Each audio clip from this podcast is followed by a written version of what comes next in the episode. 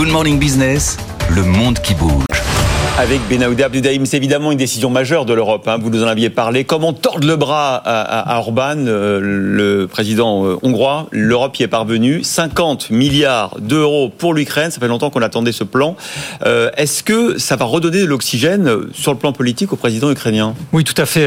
Volodymyr Zelensky et son entourage ne dissimulent pas leur soulagement. Il a exprimé hier sa reconnaissance au chef d'État et de gouvernement des 27 pour cette aide économique et financière allant jusqu'à 2000 2027, qu'il juge pas moins importante que l'assistance militaire et les trains de sanctions envers la Russie. Ensuite, dans un discours, le président ukrainien s'est adressé à ses compatriotes pour leur affirmer que cette aide des partenaires, je cite, de l'UE signifie des garanties pour la stabilité sociale.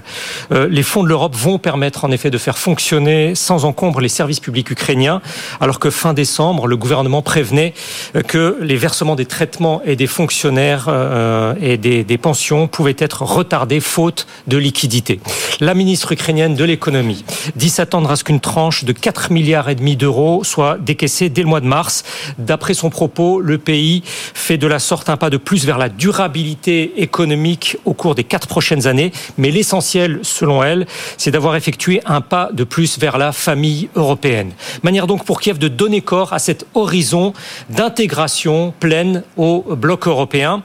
En revanche, le gouvernement ukrainien euh, préfère ne pas trop relever que les déblocages des fonds s'effectueront à condition d'une discussion annuelle à Bruxelles sur la mise en œuvre. C'est ce qu'a réclamé spécifiquement euh, la Hongrie, dont le Premier ministre, aussitôt l'accord annoncé, a pris soin d'assurer que l'argent des Hongrois n'ira pas aux Ukrainiens. Ceci étant, différentes sources diplomatiques réfutent que des concessions substantielles lui aient été faites hier. Donc Volodymyr Zelensky est susceptible de soutenir qu'il a écarté tout obstacle maintenant euh, au sein de l'UE. Une agence de presse ukrainienne rapporte à cet égard les déclarations de l'ambassadrice de l'Union à Kiev. Il s'agit d'une démonstration d'un engagement de long terme. Cela résonne politiquement à Kiev comme une motion de confiance sans réserve. Pendant ce temps-là, il y a une épreuve de force entre le président ukrainien et le chef de l'armée. Qu'est-ce que ça dit? Alors, euh, oui, effectivement, le chef de l'État et le commandant euh, des forces armées n'ont pas mis un terme à leur confrontation par une cascade de fuites essentiellement dirigées vers les médias américains.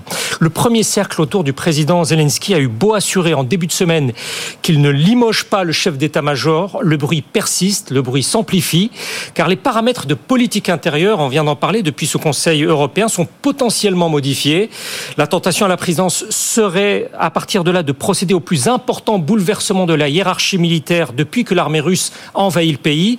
Jusqu'ici, Valérie Zalouchny a bénéficié dans les enquêtes d'opinion d'une popularité bien supérieure à celle du président.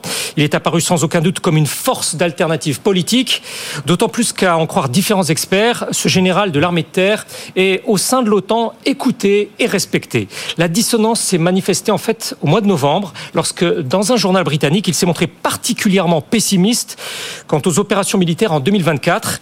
Comme lors de la Première Guerre mondiale, jugeait-il, l'Ukraine a atteint un niveau technologique qui la met dans une impasse. Son verdict, il est très probable qu'il n'y ait pas de percée ukrainienne profonde. Et hier soir, malgré tout le mécontentement des autorités politiques, le général Zaloujny maintient son propos quant à un impératif de changer de conception du, conflit.